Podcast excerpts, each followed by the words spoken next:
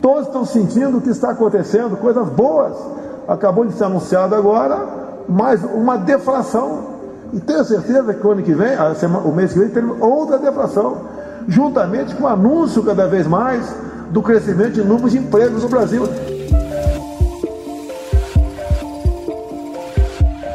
Enquanto o governo comemora a queda da inflação no país, a população ainda se depara com altos preços dos alimentos no mercado.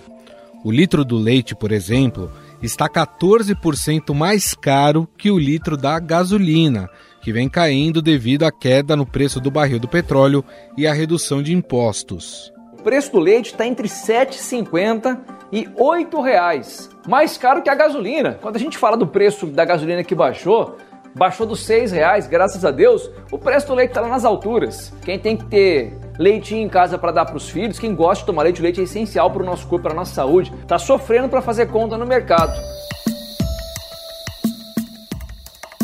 Em alguns estados, o preço do leite chega a mais de seis reais e tem feito com que famílias parem de consumir o produto. O leite é só um dos exemplos. Dentre os 13 itens da cesta básica, 12 tiveram alta na janela de 12 meses do indicador de preços medido pelo IBGE.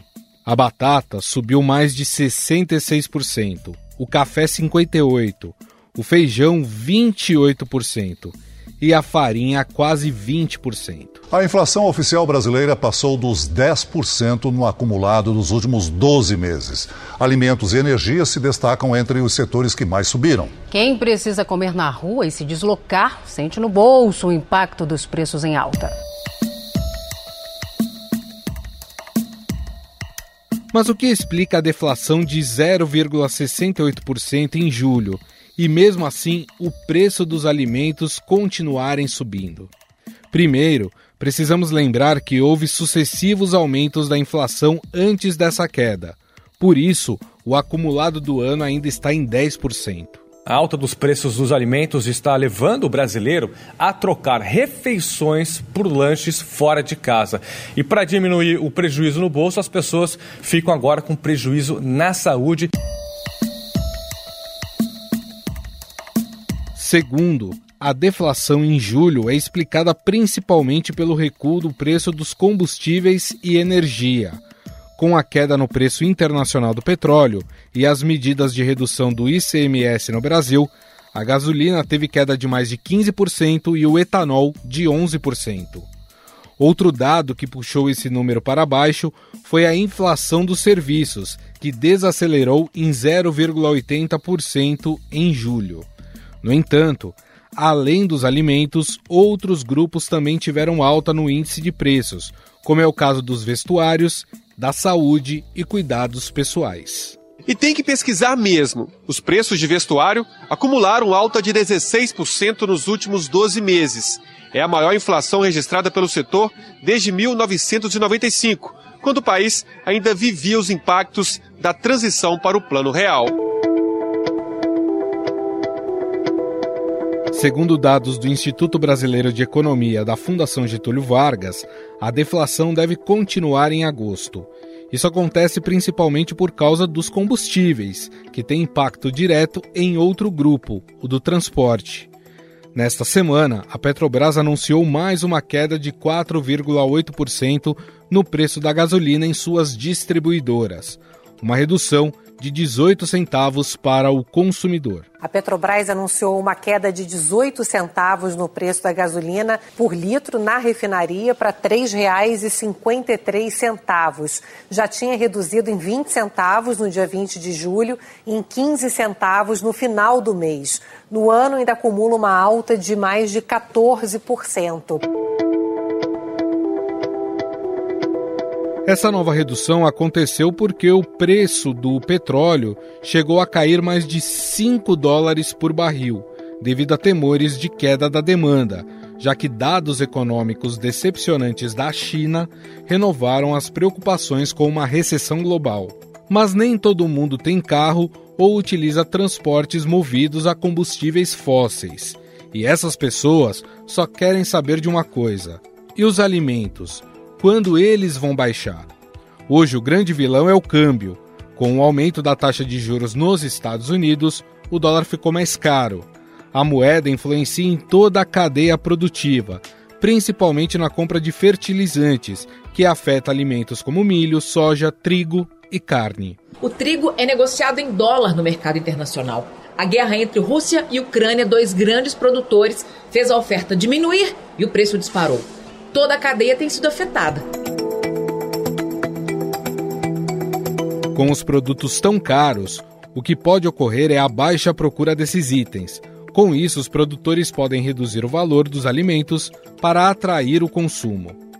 Mas para se ter uma redução progressiva no valor dos alimentos, segundo especialistas, é necessária estabilidade mundial aumento da produção e a implantação de reformas a longo prazo.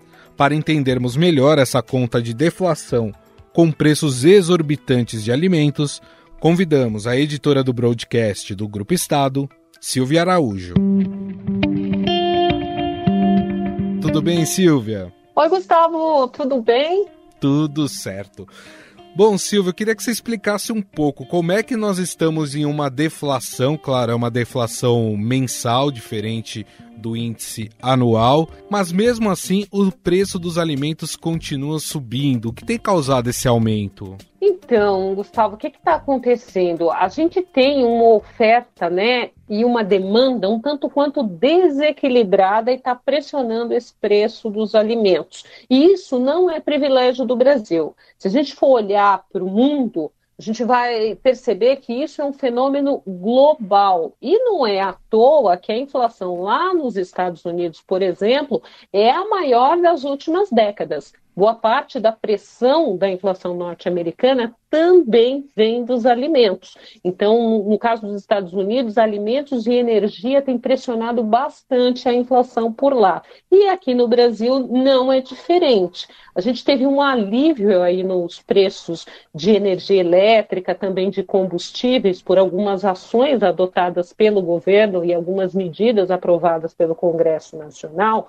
Mas, no caso dos alimentos, a gente não conseguiu ver esse arrefecimento. Por quê? Porque a gente está importando boa parte dessa pressão de custos né, dos alimentos. E por que isso? Porque boa parte dos grãos, por exemplo, a soja, o trigo, o milho, isso tem cotação internacional. E aí, na hora das correntes de comércio desses produtos, né, da negociação desses produtos de importação e exportação, o que vai prevalecer é o preço internacional. E aí, Gustavo, você lembra da história dos preços dos combustíveis, que o presidente Jair Bolsonaro sempre falava da bendita da paridade internacional, uhum. porque eh, a gasolina e o diesel sobem aqui no Brasil por conta do preço do petróleo, do barril de petróleo lá fora. Então, a gente pode fazer essa mesma relação para os alimentos. Os alimentos sobem aqui no Brasil, ali na gôndola do supermercado, que é o preço que afeta diretamente o bolso do consumidor,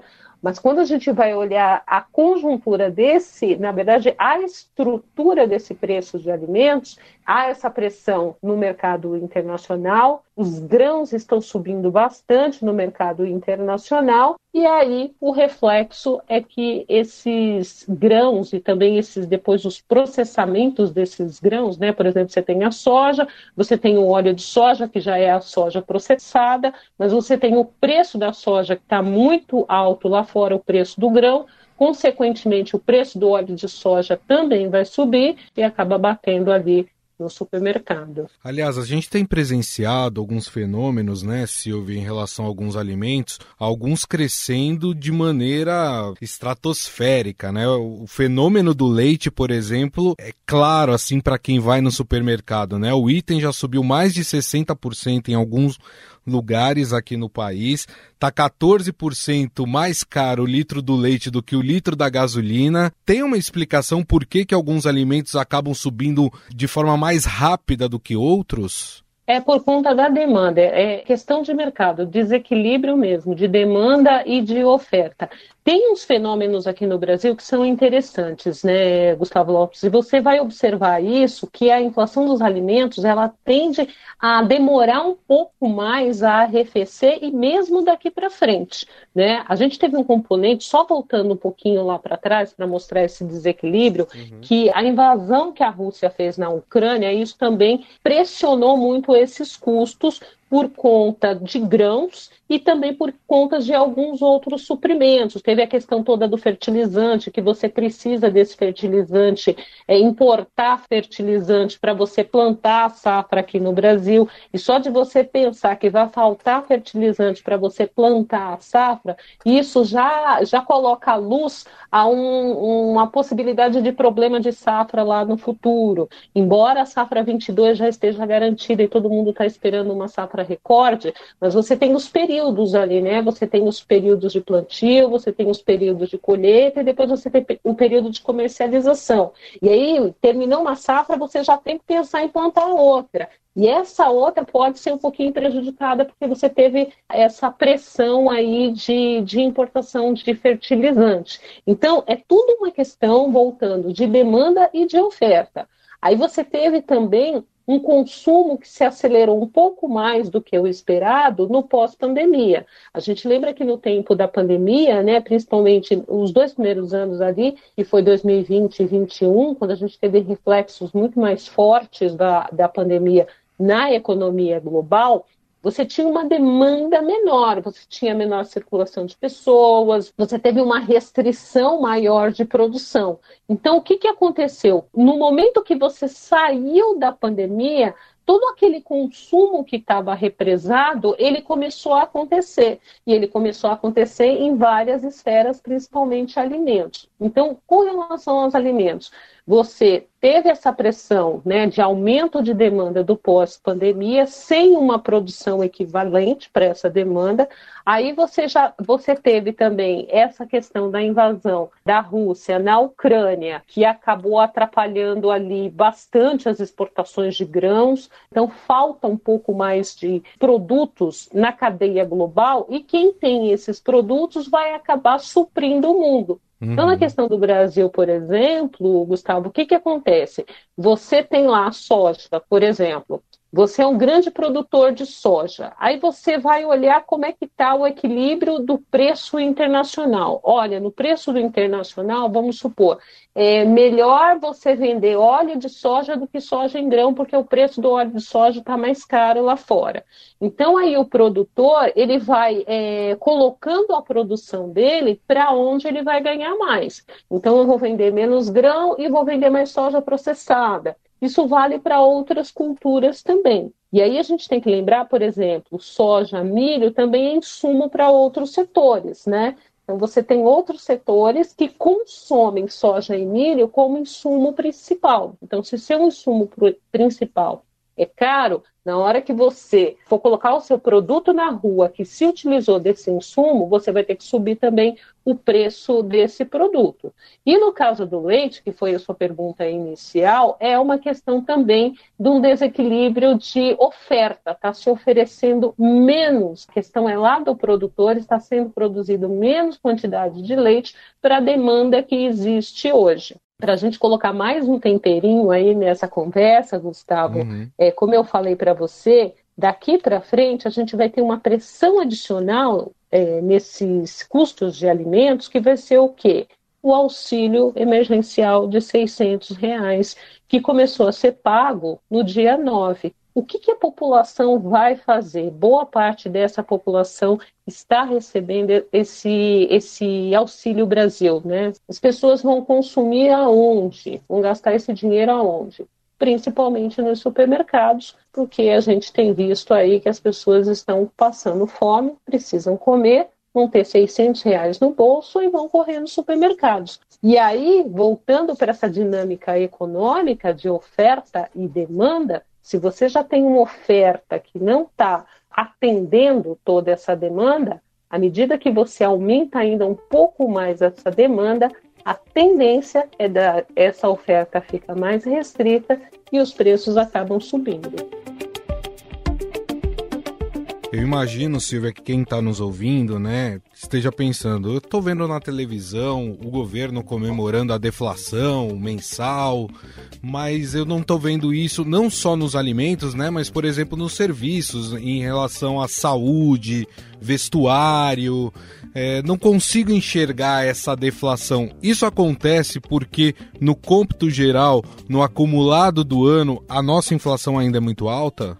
Também, Gustavo, mas mais uma vez, isso acontece com setores que se demoraram a, a, a recuperação da economia. Uhum. O setor de serviços é um desses setores, porque vamos lá, na hora que você teve toda essa restrição que a gente viu em 2020 e 2021 por conta da pandemia, você teve menor produção industrial, você teve menor é, vendas no varejo e você também teve é, menos prestação de serviços. Na hora que a economia começa a retomar um pouco, serviços é o setor que ele tem uma sensibilidade diferente. Vamos supor, a pessoa corta o cabelo todo mês, né? Então vai lá no barbeiro, no cabeleireiro e vai lá cortar o cabelo todo mês. Isso está no cômputo ali da prestação de serviços.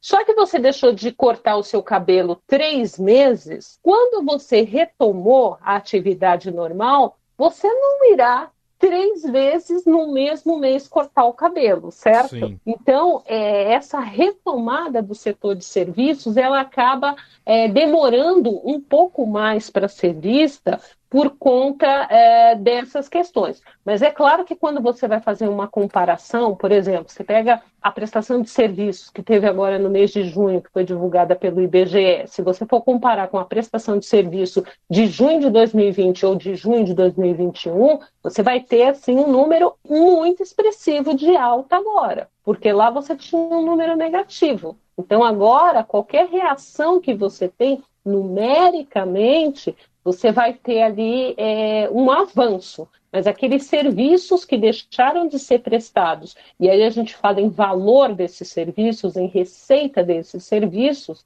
essas receitas, essas sim, demoram bastante para serem compensadas, para voltarem aos níveis pré-pandemia. Para a gente encerrar, Silvia, não dá para a gente não falar de eleição. Estamos já aí no período eleitoral, claro, a gente não vai aqui falar de candidato por candidato, mas uma coisa mais macro.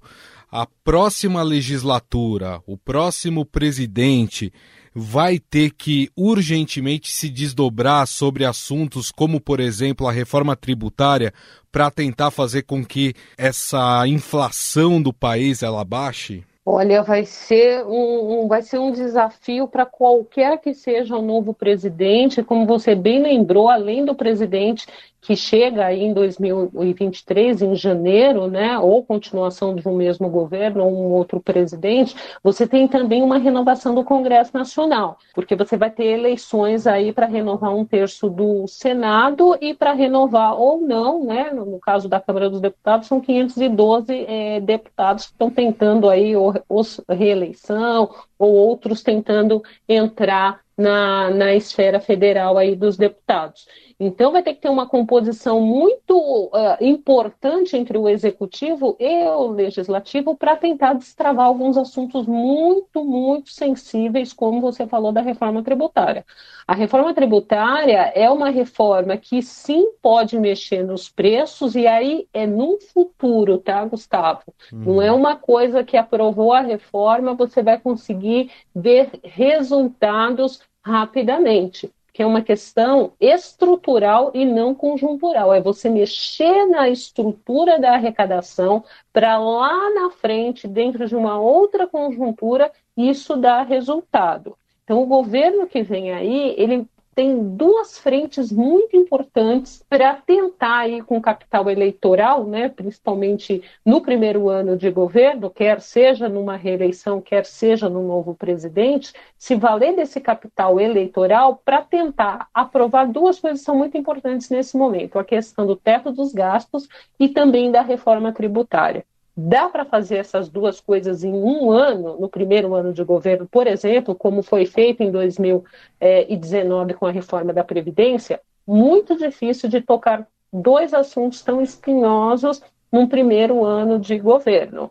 E aí vai ter que ser feita uma escolha de Sofia. E se eu tivesse que apostar entre uma das duas, eu acreditaria que seria menos traumático para o governo tentar mexer no teto dos gastos e resolver esse embrólio aí de limitação de gastos governamentais do que mexer no vespeiro da reforma tributária. Silvia Araújo, editora do Broadcast do Grupo Estado, muito obrigado mais uma vez, Silvia. Um grande abraço para você. Para você também. Tchau. Estadão Notícias.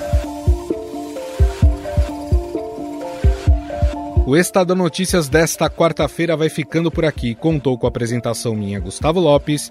O roteiro, a produção e edição são minhas, de Jefferson Perleberg e Gabriela Forte. A montagem é de Moacir Biasi. O editor do núcleo de áudio do Estadão é Emanuel Bonfim. Mande seu comentário e sugestão para o nosso e-mail podcast@estadão.com. Um abraço e até mais.